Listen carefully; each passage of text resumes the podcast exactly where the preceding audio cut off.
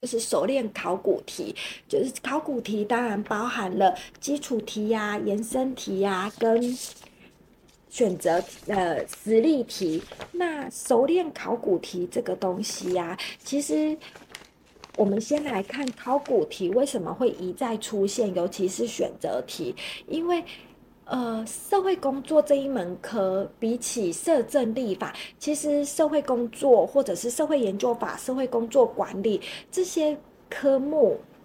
尤其是社会工作还比较会有可能会创新，但是像社会工作管理、社会研究法这些科目，其实几乎都不会再创新，所以它考的一定都是考古题。那社会工作确实，因为社会工作会因为社会问题的。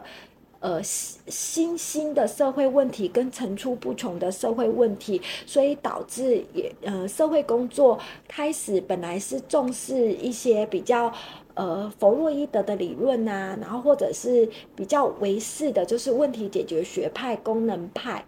可是呃，最近我们就会转换，诶，因为 Me Too 运动，所以比较重视的是女性主义，然后因为呃。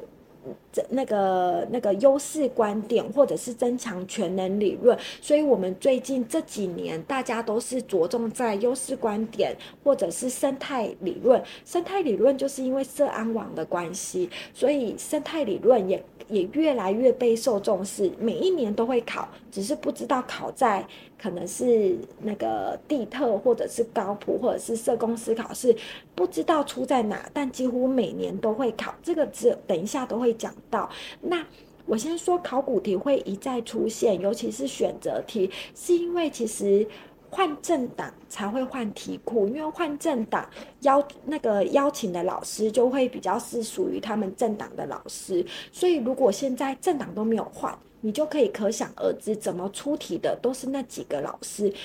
考考试部就会去邀请那几位老师去出题目。可是其实，因为像我们来看嘛，社会工作的第一章是绪论，社会工作的什么目标、功能、特质、三 C 这个东西，会不会随年代久远而改变不会，因为他就是已经创立了在那里了，而创立的那些人都死掉了。然后第二个社会工作的历史会不会变？也不会，社会工作的历史也不会变，因为它都已经是历史了，它就一路走到了现在。那接下来第三章社会工作的伦理，社会工作的伦理提出伦理的那些人也不会变啊。确实，社会工作伦理的步骤可能会之后会因为就是诶，大家又有不同的看法而提出不同的意见，可能会有更改。可是目前都没有任何人去对社会工作伦理有啦。我们一百零七年有大修社公司伦理守则嘛，确实那几年就考得很凶。那伦理守则改了，那那些改的东西就是出题的重点嘛。我要说呃，再来是社会工作的理论。不会再更动的理论，例如弗洛伊德的精神分析理论、行为学派、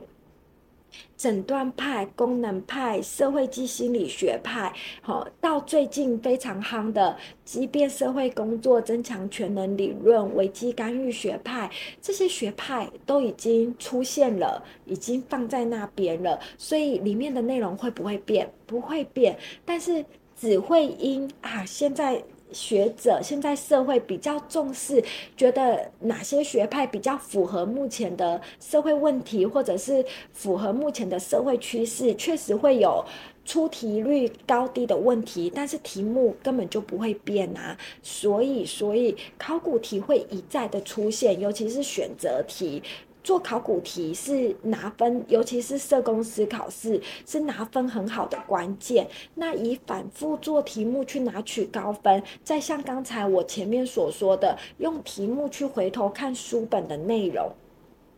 好，那考古题至少要做五年内的题目，我们才会知道目前的考题趋势是什么。申论题做五年内的题目，我觉得就很足够了。那这五年内包含了研究所，包含了社工司考试，包含了呃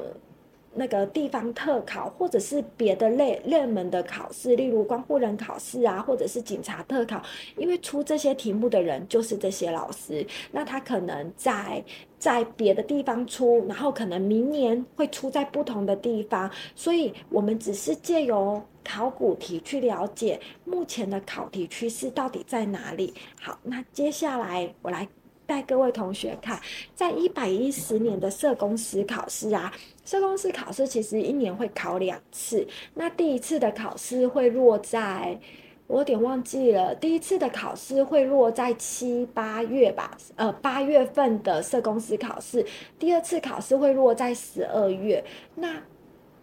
对吧？我应该没记错。那社工师考试其实七八月那一次第一次的考试会比较难，因为它比较是给毕业生去考。可是如果是给社会人士考的，就是已经毕业很多年，可能回头想要考社会社公司证照的，可能就会落在年底的社公司考试。那我们来看一下。在一百一十年的社公司第一次跟第二次的考试，我们先来看第一次的考试哈。它的举例是指东南亚的呃新住民，他的他的人口就落在了新住民。好，新住民，然后他前面告诉你了有很多很多的问题。那社会工作者如何增权增权新住民的女性？所以他考的就是新住民女性社工要如何增强权能，是吧？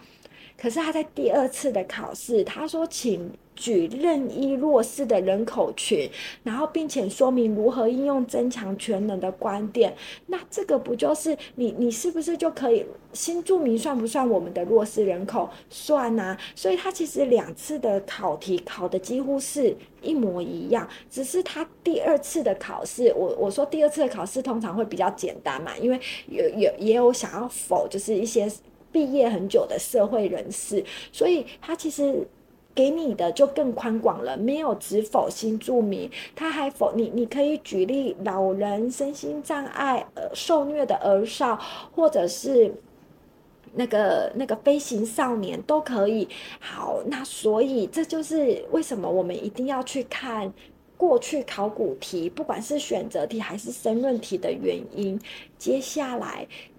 在呃，我觉得社会工作这一门课或这个科目，不管是社政立法还是社会工作，其实我们都会很在意十四题，因为。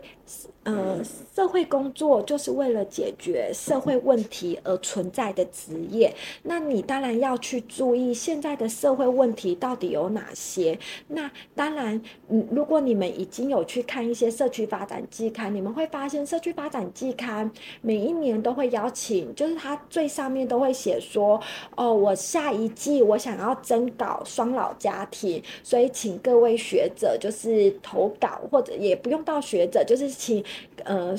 请各位就是对这个有兴趣、议题有兴趣的人投稿，那你就会知道现在大家专注的是什么，到底大家在意的是什么社会时事。所以，呃，其实不需要订阅社区发展季刊，如果你们去 Google 社区发展季刊，你们其实就可以看到最新一季的季刊啊，你们可以找就是。就是一年内到底它有哪些关键字？就是可能是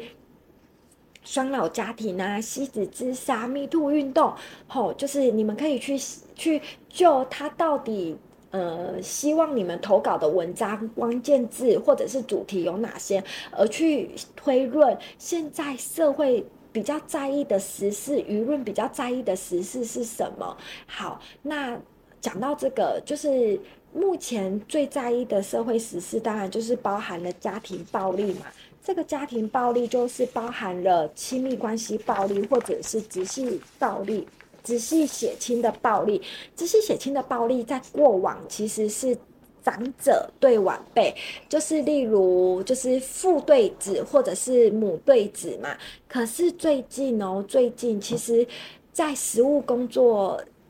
就会发现，小小相对人越来越多这样的，呃，越来越多这样的通报。什么叫做小小相对人？小小相对人就是指说，他未满十八岁，可是他会攻击自己的父母亲，他可能攻击爸爸，他可能攻击妈妈。直系血亲、卑亲属杀害直系血亲、尊亲属，这两年的考题都有考出来哦。他们都是请你解释直系血亲、卑亲属杀害尊亲属，请你用生态系统理论去解释。所以家庭暴力这一块，不管是亲密关系暴力、恐怖情人、直系血亲哦。尊亲属对卑亲属，或者是卑亲属对尊亲属，这个这都需要注意。那第二个当然就是社安网，社安网其实是这几年来力推的，所以他们他的成果当然也很受到不管是社会大众、新闻媒体，或者是推这这个社安网的。专家学者的重视，那社安网的第一期是一百零七年到一百零九年嘛，然后你们看现在是一百一十二年，也就是说一百一十年的时候，社安网一年不知道考几次申论题哦，出在各个不管是研究所、大专院校的研究所，或者是国家考试，因为那时候一百一十年要推出社安网第二期嘛，社安网第二期就是一百一十年到。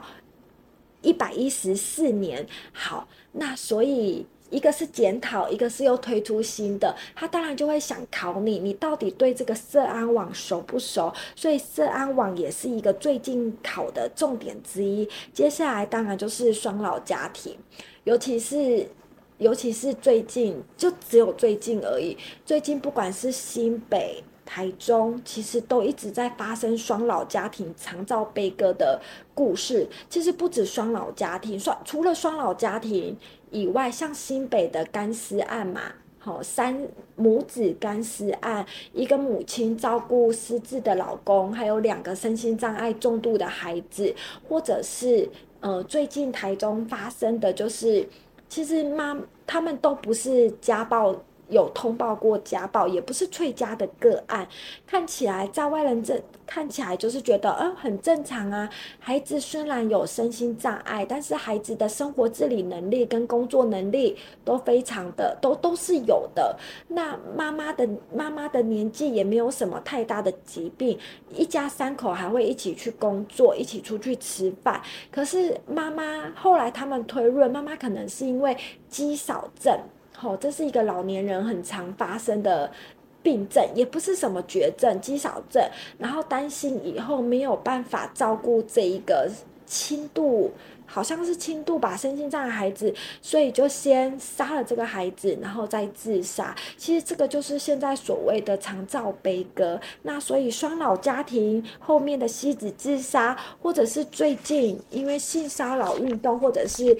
从国外吹进国内嘛，就是举发性侵害等等，全是性交的 Me Too 运动，这些其实都是我们要注意的时事题。好，那如果讲了那么多，我们要注意很多哪些东西的话，那我们要准备哪些理论？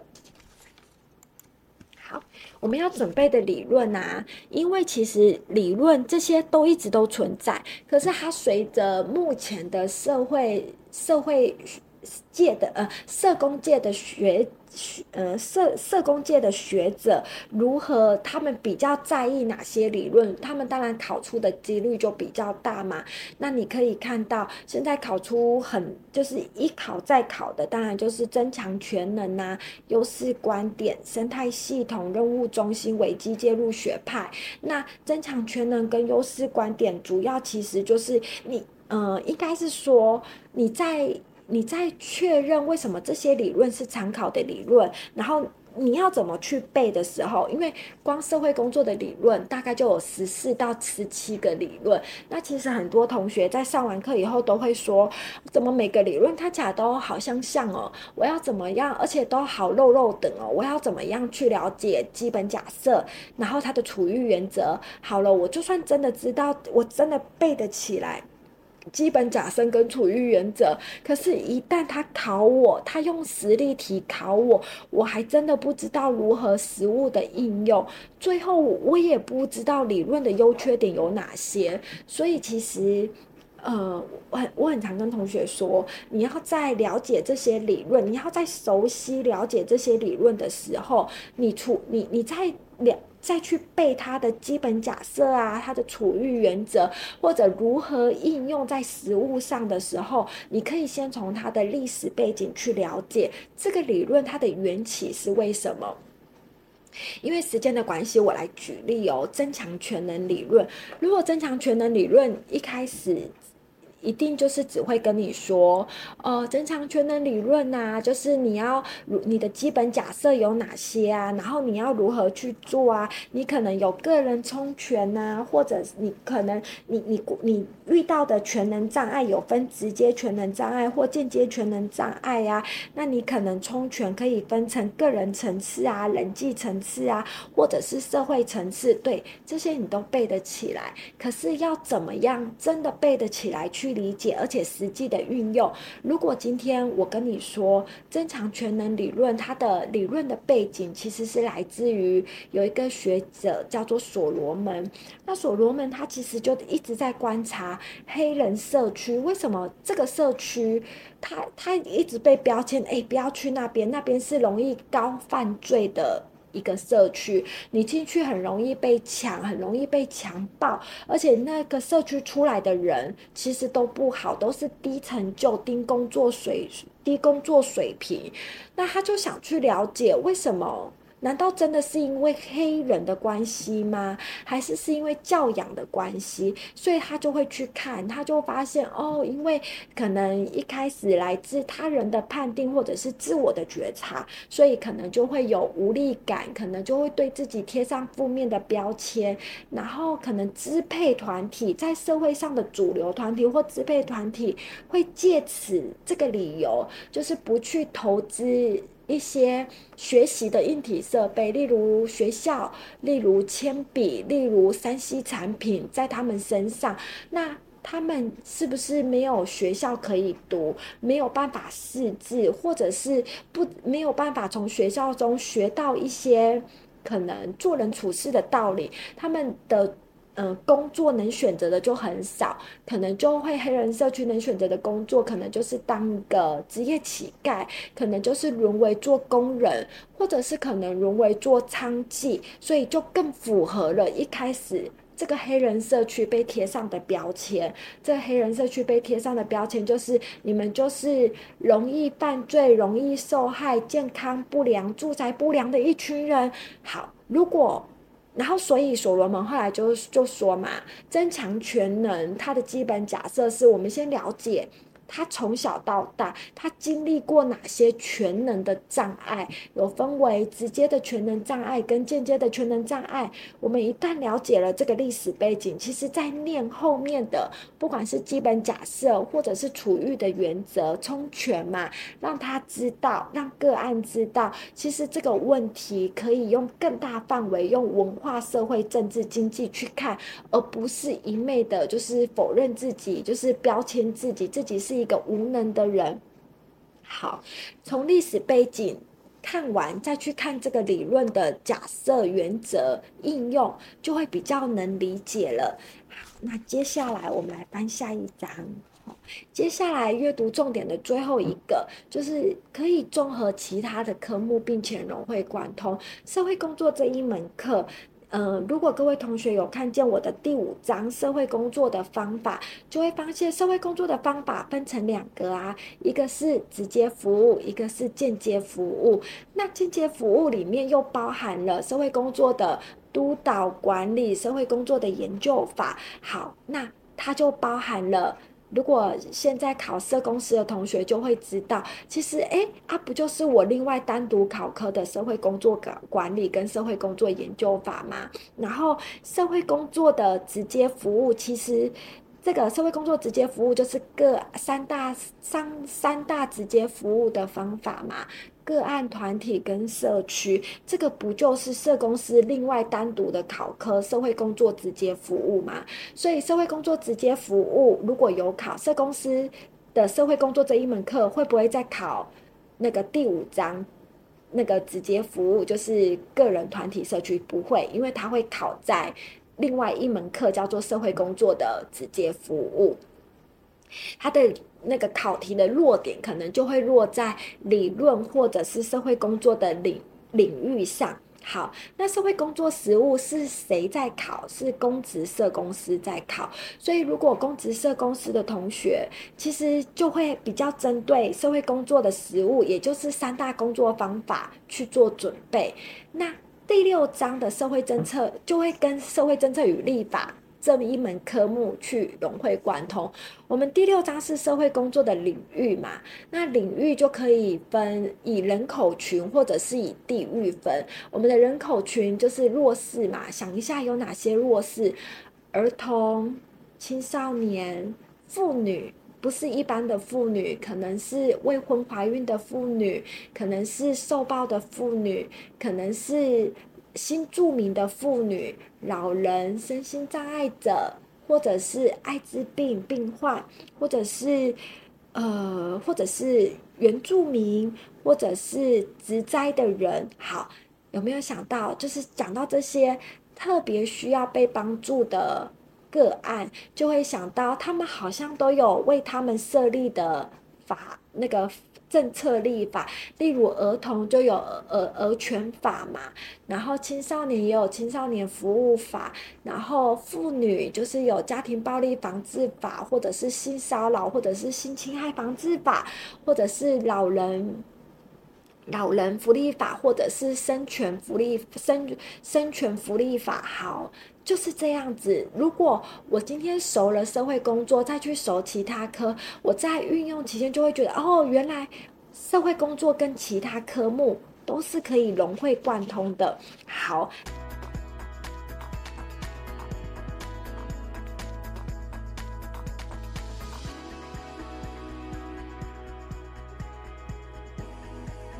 大家好久不见，我是你们的频道主播，考试看这边又有福利要和大家分享啦！相信收听国考放轻松 Podcast 的听众，都持续不断在公职考试路上努力着。准备的过程，你一定需要各类题库教材，那就一定不能错过我们的听众专属优惠码。五月底前在智光旗舰商城购买公职考试书，不仅可以享有七五折起的优惠，单笔订单输入 Podcast 六六。P O D C A S T 六六，消费满千即可再折抵六十六元，而且还有每周免费购书金等你领取，购书真的超级划算。感谢大家一直以来对国考放轻松频道的支持和爱护，希望这个福利可以帮助到大家，一起加油准备公职考试，成就更好的自己。接下来让我们开始今天的节目吧。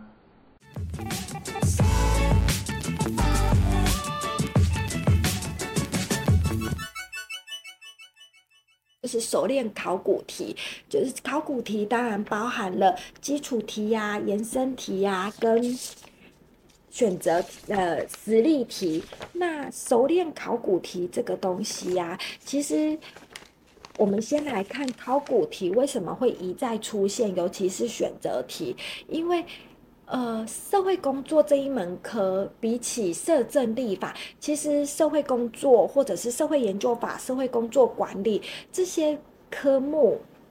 尤其是社会工作还比较会有可能会创新，但是像社会工作管理、社会研究法这些科目，其实几乎都不会再创新，所以它考的一定都是考古题。那社会工作确实，因为社会工作会因为社会问题的。呃，新兴的社会问题跟层出不穷的社会问题，所以导致也呃，社会工作开始本来是重视一些比较呃弗洛伊德的理论呐、啊，然后或者是比较唯识的，就是问题解决学派、功能派。可是呃，最近我们就会转换，哎，因为 Me Too 运动，所以比较重视的是女性主义，然后因为呃。这那个那个优势观点，或者是增强全能理论，所以我们最近这几年大家都是着重在优势观点，或者是生态理论。生态理论就是因为社安网的关系，所以生态理论也也越来越备受重视，每一年都会考，只是不知道考在。可能是那个地特，或者是高普，或者是社工司考试，不知道出在哪，但几乎每年都会考。这个只等一下都会讲到。那我先说考古题会一再出现，尤其是选择题，是因为其实换政党才会换题库，因为换政党邀那个邀请的老师就会比较是属于他们政党的老师，所以如果现在政党都没有换，你就可以可想而知，怎么出题的都是那几个老师。考考试部就会去邀请那几位老师去出题目，可是其实因为像我们来看嘛，社会工作的第一章是绪论，社会工作的什么目标、功能、特质、三 C 这个东西会不会随年代久远而改变不会，因为他就是已经创立了在那里了，而创立的那些人都死掉了。然后第二个社会工作的历史会不会变？也不会，社会工作的历史也不会变，因为它都已经是历史了，它就一路走到了现在。那接下来第三章社会工作的伦理，社会工作的伦理提出伦理的那些人也不会变啊。确实，社会工作伦理的步骤可能会之后会因为就是诶，大家又有不同的看法而提出不同的意见，可能会有更改。可是目前都没有任何人去对社会工作伦理有啦。我们一百零七年有大修社公司伦理守则嘛，确实那几年就考得很凶。那伦理守则改了，那那些改的东西就是出题的重点嘛。我要说，呃，再来是社会工作的理论。不会再更动的理论，例如弗洛伊德的精神分析理论、行为学派、诊断派、功能派、社会及心理学派，好，到最近非常夯的激变社会工作增强全能理论、危机干预学派，这些学派都已经出现了，已经放在那边了，所以里面的内容会不会变？不会变，但是只会因啊，现在。学者现在社会比较重视，觉得哪些学派比较符合目前的社会问题，或者是符合目前的社会趋势，确实会有出题率高低的问题，但是题目根本就不会变啊，所以所以考古题会一再的出现，尤其是选择题。做考古题是拿分，尤其是社工司考试是拿分很好的关键。那以反复做题目去拿取高分，再像刚才我前面所说的，用题目去回头看书本的内容。好，那考古题至少要做五年内的题目，我们才会知道目前的考题趋势是什么。申论题做五年内的题目，我觉得就很足够了。那这五年内包含了研究所，包含了社工司考试，包含了呃。那个地方特考，或者是别的类热门的考试，例如关护人考试啊，或者是警察特考，因为出这些题目的人就是这些老师，那他可能在在别的地方出，然后可能明年会出在不同的地方，所以我们只是借由考古题去了解目前的考题趋势到底在哪里。好，那接下来我来。带各位同学看，在一百一十年的社工师考试啊，社工师考试其实一年会考两次。那第一次的考试会落在，我有点忘记了，第一次的考试会落在七八月吧，呃，八月份的社工师考试，第二次考试会落在十二月。那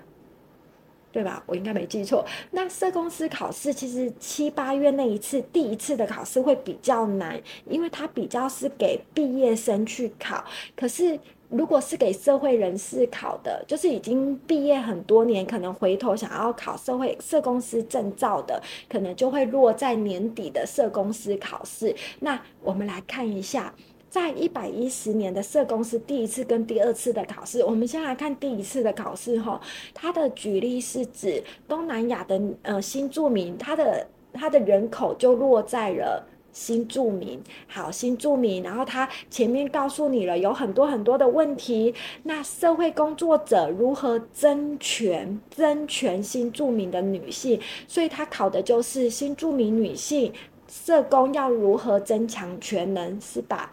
可是他在第二次的考试，他说：“请举任意弱势的人口群，然后并且说明如何应用增强权能的观点。”那这个不就是你你是不是就可以新住民算不算我们的弱势人口？算啊！所以他其实两次的考题考的几乎是一模一样，只是他第二次的考试，我我说第二次的考试通常会比较简单嘛，因为有有也有想要否就是一些。毕业很久的社会人士，所以他其实给你的就更宽广了，没有只否新住民，他还否你，你可以举例老人、身心障碍、呃受虐的儿少，或者是那个那个飞行少年都可以。好，那所以这就是为什么我们一定要去看过去考古题，不管是选择题还是申论题的原因。接下来，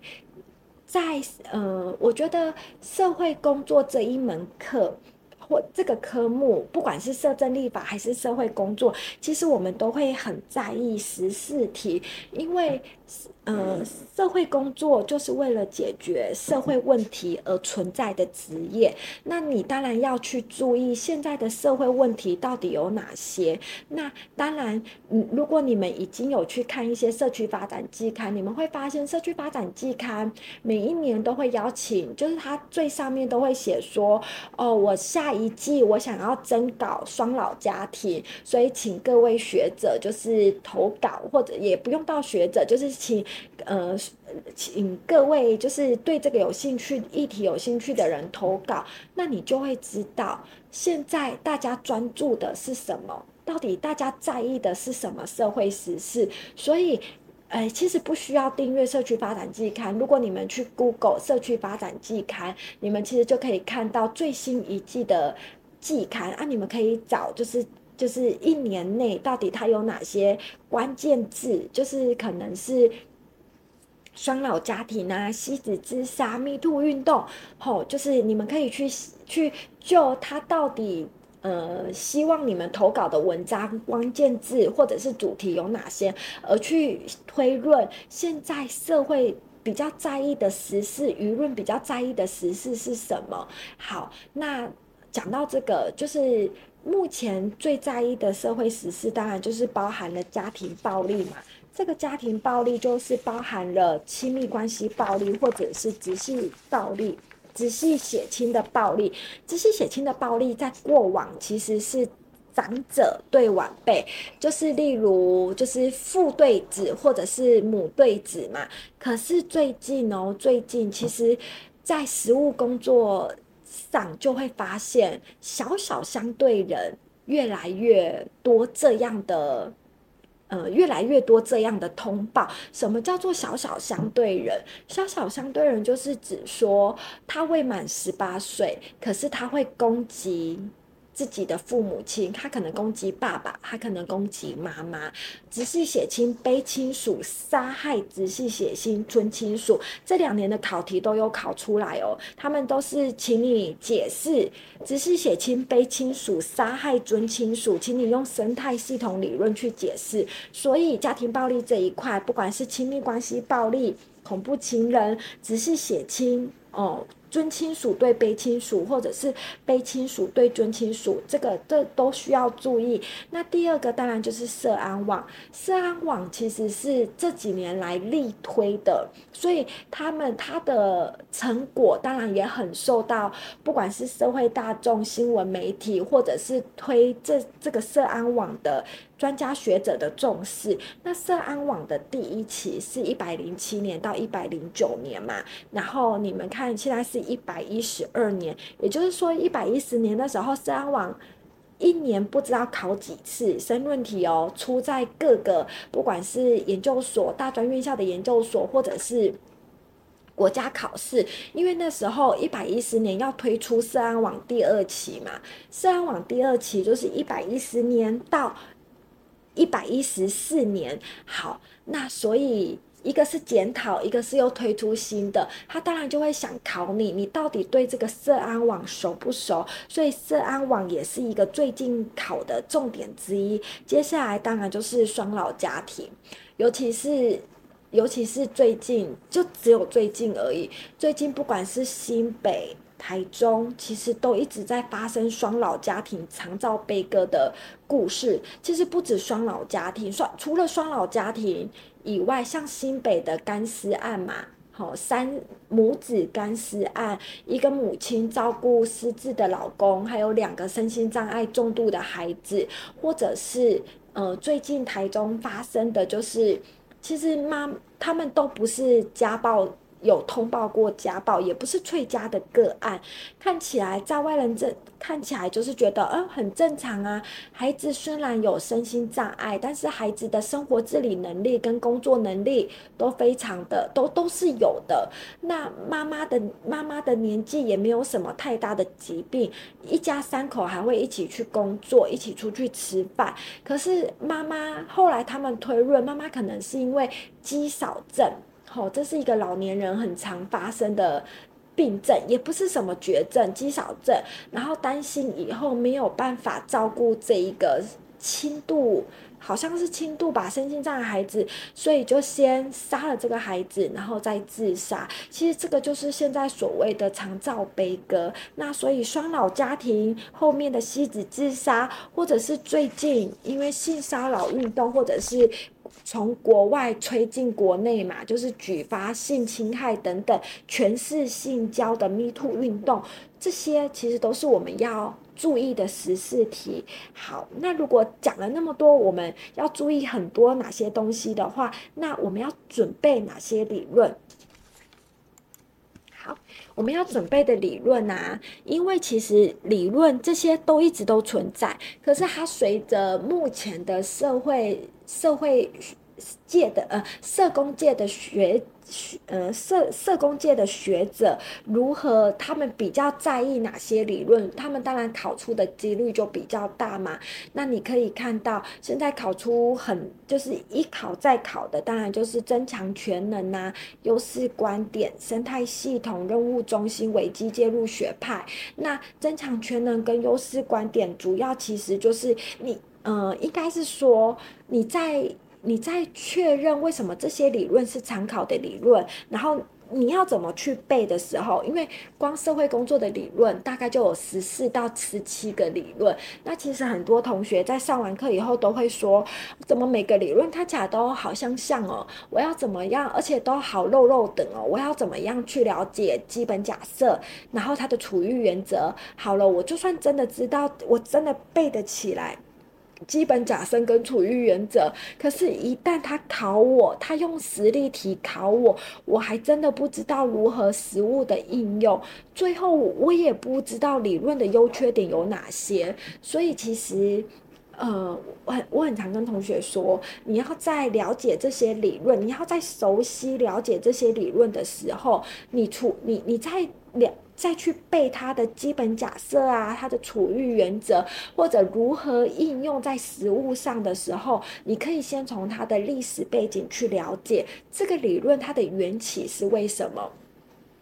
因为时间的关系，我来举例哦。增强全能理论，如果增强全能理论一开始。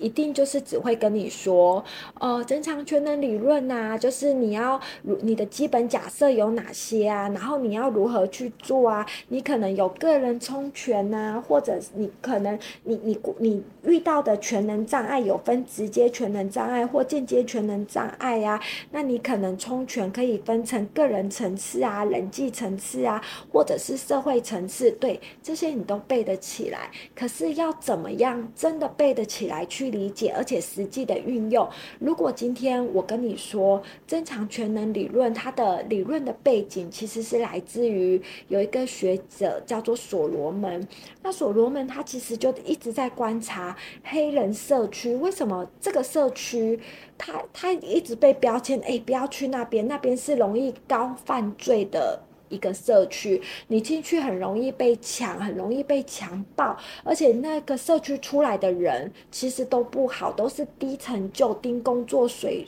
低工作水平。那他就想去了解为什么。难道真的是因为黑人的关系吗？还是是因为教养的关系？所以他就会去看，他就发现哦，因为可能一开始来自他人的判定或者是自我的觉察，所以可能就会有无力感，可能就会对自己贴上负面的标签，然后可能支配团体在社会上的主流团体或支配团体会借此这个理由，就是不去投资。一些学习的硬体设备，例如学校，例如铅笔，例如 3C 产品，在他们身上，那他们是不是没有学校可以读，没有办法识字，或者是不没有办法从学校中学到一些可能做人处事的道理？他们的。嗯、呃，工作能选择的就很少，可能就会黑人社区能选择的工作，可能就是当一个职业乞丐，可能就是沦为做工人，或者是可能沦为做娼妓，所以就更符合了一开始这个黑人社区被贴上的标签。这黑人社区被贴上的标签就是你们就是容易犯罪、容易受害、健康不良、住宅不良的一群人。好，如果。然后，所以所罗门后来就就说嘛，增强全能，它的基本假设是我们先了解。他从小到大，他经历过哪些全能的障碍？有分为直接的全能障碍跟间接的全能障碍。我们一旦了解了这个历史背景，其实在念后面的，不管是基本假设或者是处遇的原则，充权嘛，让他知道，让个案知道，其实这个问题可以用更大范围，用文化、社会、政治、经济去看，而不是一昧的，就是否认自己，就是标签自己，自己是。一个无能的人，好，从历史背景看完，再去看这个理论的假设、原则应用，就会比较能理解了。好，那接下来我们来翻下一章。好，接下来阅读重点的最后一个，就是可以综合其他的科目，并且融会贯通社会工作这一门课。嗯、呃，如果各位同学有看见我的第五章社会工作的方法，就会发现社会工作的方法分成两个啊，一个是直接服务，一个是间接服务。那间接服务里面又包含了社会工作的督导管理、社会工作的研究法。好，那它就包含了。如果现在考社公司的同学就会知道，其实哎啊，不就是我另外单独考科的社会工作管理跟社会工作研究法吗？然后社会工作的直接服务，其实这个社会工作直接服务就是各三大三三大直接服务的方法嘛。个案、团体跟社区，这个不就是社公司另外单独的考科社会工作直接服务吗？所以社会工作直接服务如果有考社公司的社会工作这一门课，会不会再考那个第五章那个直接服务，就是个人、团体、社区？不会，因为它会考在另外一门课叫做社会工作的直接服务，它的。那个考题的落点可能就会落在理论或者是社会工作的领领域上。好，那社会工作实务是谁在考？是公职社公司在考。所以，如果公职社公司的同学，其实就会比较针对社会工作的实务，也就是三大工作方法去做准备。那第六章的社会政策就会跟社会政策与立法。这么一门科目去融会贯通。我们第六章是社会工作的领域嘛，那领域就可以分以人口群或者是以地域分。我们的人口群就是弱势嘛，想一下有哪些弱势？儿童、青少年、妇女，不是一般的妇女，可能是未婚怀孕的妇女，可能是受暴的妇女，可能是。新住民的妇女、老人、身心障碍者，或者是艾滋病病患，或者是呃，或者是原住民，或者是植栽的人，好，有没有想到？就是讲到这些特别需要被帮助的个案，就会想到他们好像都有为他们设立的法那个。政策立法，例如儿童就有儿儿权法嘛，然后青少年也有青少年服务法，然后妇女就是有家庭暴力防治法，或者是性骚扰，或者是性侵害防治法，或者是老人老人福利法，或者是生权福利生生权福利法。好，就是这样子。如果我今天熟了社会工作，再去熟其他科，我在运用期间就会觉得，哦，原来。社会工作跟其他科目都是可以融会贯通的。好。